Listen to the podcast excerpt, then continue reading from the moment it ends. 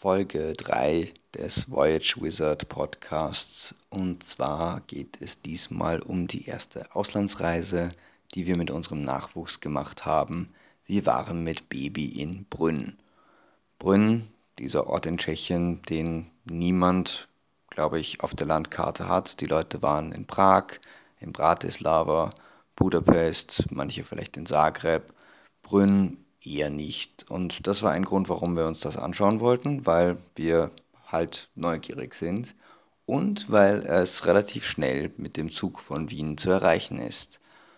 Was gibt es eigentlich in Brünn mit Baby zu beachten? Ähm, was uns als allererstes aufgefallen ist, den Kinderwagen hätten wir zu Hause lassen können. Nicht nur, dass Kinderwagen mit Zug unglaublich mühsam ist, weil man ihn raufhieven muss und nachher wieder runterhieven muss und dazwischen irgendwo unterbringen muss und vielleicht eventuell, zumindest mit unserem Kinderwagen, nicht bei den Gängen überall durchkommt, was eine unglaublich mühsame Angelegenheit ist. Äh, was hinzukommt ist, Brünn ist eine typische mitteleuropäische Stadt. Das heißt, dort gibt es verdammt viel Kopfsteinpflaster und verdammt viele Stufen. Wir haben also dann bei unserer Jugendherberge eingecheckt und unser Zimmer war selbstverständlich im obersten Stockwerk, wo wir den Kinderwagen natürlich nicht raufgebracht haben und haben ihn stattdessen in einem Abstellkammer stehen lassen. Und dort war er auch das ganze Wochenende, bis wir uns danach die Tortur mit der Rückfahrt mit dem Kinderwagen erneut angetan haben. Hätten wir uns irgendwie alles sparen können, viel praktischer war die Trage. Ansonsten muss man sagen, ist Brünn super mit Baby. Wir haben uns halt sehr viel angesehen, waren halt irgendwie äh, unterwegs, haben uns, äh, viele Kirchen gibt es dort. Das ist auf jeden Fall ein Ding, was man sich in Brünn anschauen kann und das geht mit Baby genauso wie ohne, weil die sind noch so klein, dass sie sich im Gegensatz zu Kindern noch nicht wirklich, also älteren Kindern, noch nicht wirklich beschweren können. Und wir waren im, im architektonischen Highlight von Brünn, was die Villa Tugend hat, ist eine in den 30er Jahren gebaute äh, Luxusvilla der modernen Architektur.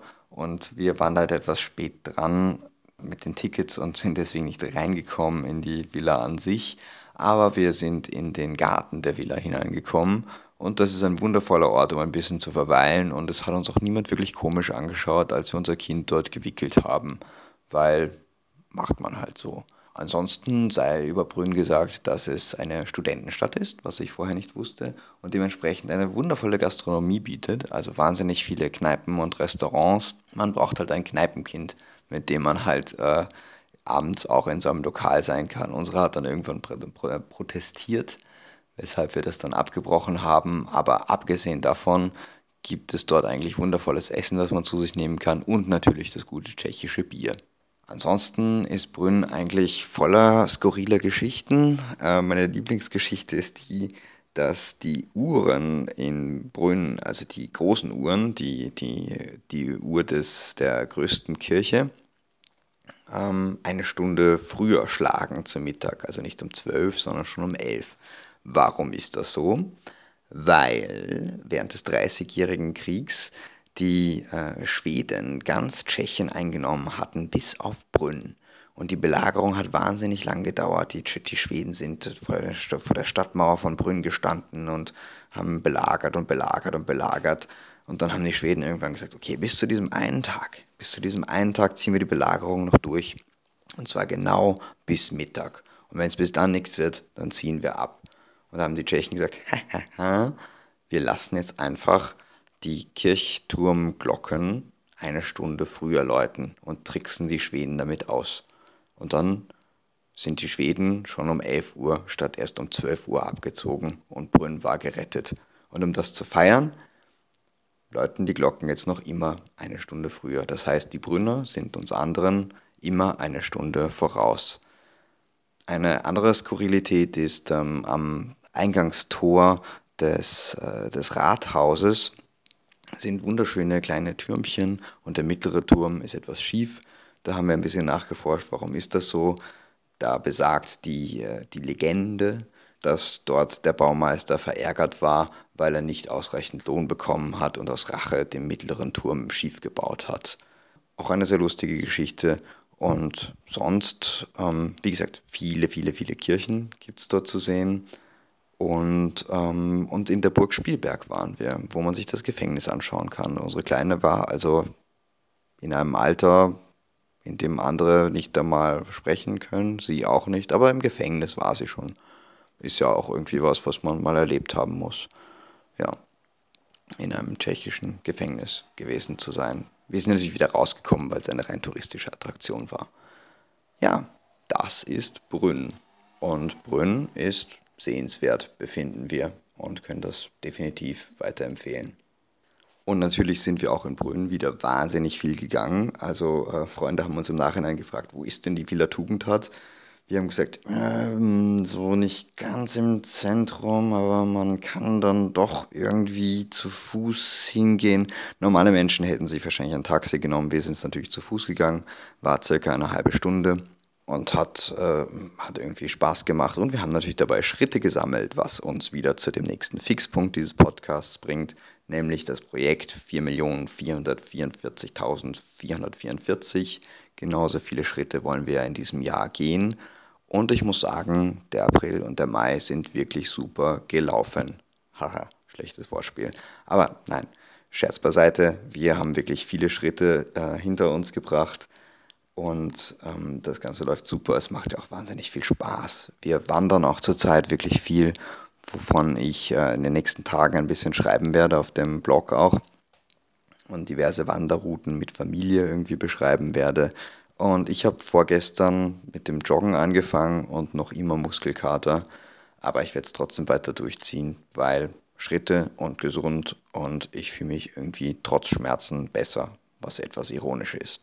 Und jetzt wären wir eigentlich am letzten Fixpunkt des Podcasts. An und für sich wäre das jetzt der Teil, an dem ich euch drei Fun Facts mitteile, aber stattdessen habe ich mal zur Abwechslung drei Apps für euch. Und zwar die erste wäre Duolingo, eine App, die ich definitiv empfehlen kann, weil die super dabei hilft, nicht Sprachen zu lernen, ähm, wirklich von Pika auf, aber äh, Sprachwissen aufzufrischen. Ich frische damit gerade mein Spanisch auf, die Heike frischt damit ihr Französisch auf und wir können zumindest wieder ein paar Sätze sagen und können irgendwie unser Schulwissen etwas geschickter anwenden. Es hilft nicht ganz dabei, jetzt irgendwie businessfit zu werden in dem Ganzen, aber zumindest kann man ein Bier und etwas zu essen bestellen und so Sätze sagen wie die Schildkröte liegt am Strand was einer der Übungssätze war. Ich wüsste keine Situation, in der ich das wirklich brauche, aber man lernt's. App Nummer zwei, die ich definitiv empfehlen kann, heißt Space. Für all die Handysüchtigen unter euch. Space ist eine App, die euch dabei hilft, weniger aufs Handy zu schauen. Ihr legt am Anfang des, äh, der Einrichtung der App, legt ihr fest, wie viel Zeit pro Tag ihr mit dem Handy verbringen wollt und ihr sagt, wie oft ihr es entsperren wollt und die App überwacht euch. Und wenn ihr zu oft entsperrt habt oder zu viel Zeit mit dem Handy schon verbracht habt, dann warnt die App euch, dass es langsam ein bisschen zu viel wird. Und die dritte App im Bunde ist Economist World in Figures. Economist World in Figures ist das Nachschlagewerk schlechthin für alles, was irgendwie mit Volkswirtschaft zu tun hat. Und damit meine ich wirklich alles und im größeren Sinne. Dort könnt ihr nicht nur nachsehen, wie das BIP eines Landes sich verhält oder wie viele Menschen dort leben. Nein, ihr wisst zum Beispiel auch, in welchen Ländern das meiste Bier getrunken wird pro Kopf oder der meiste Wein getrunken wird pro Kopf und diverse andere Skurrilitäten. Und wer glaubt, dass er genug weiß, der kann sich anschließend in einem Quiz mit den anderen App-Besitzern messen, ist meiner Meinung nach eine wirklich gelungene App und ähm, ja, ein Handyspiel der anderen Art. So, das war es eigentlich auch schon wieder für heute. Irgendwie ein sehr kurzer, spaßiger, schmerzloser Podcast. Ich wünsche euch viel Spaß und wir hören uns beim nächsten Mal. Ciao.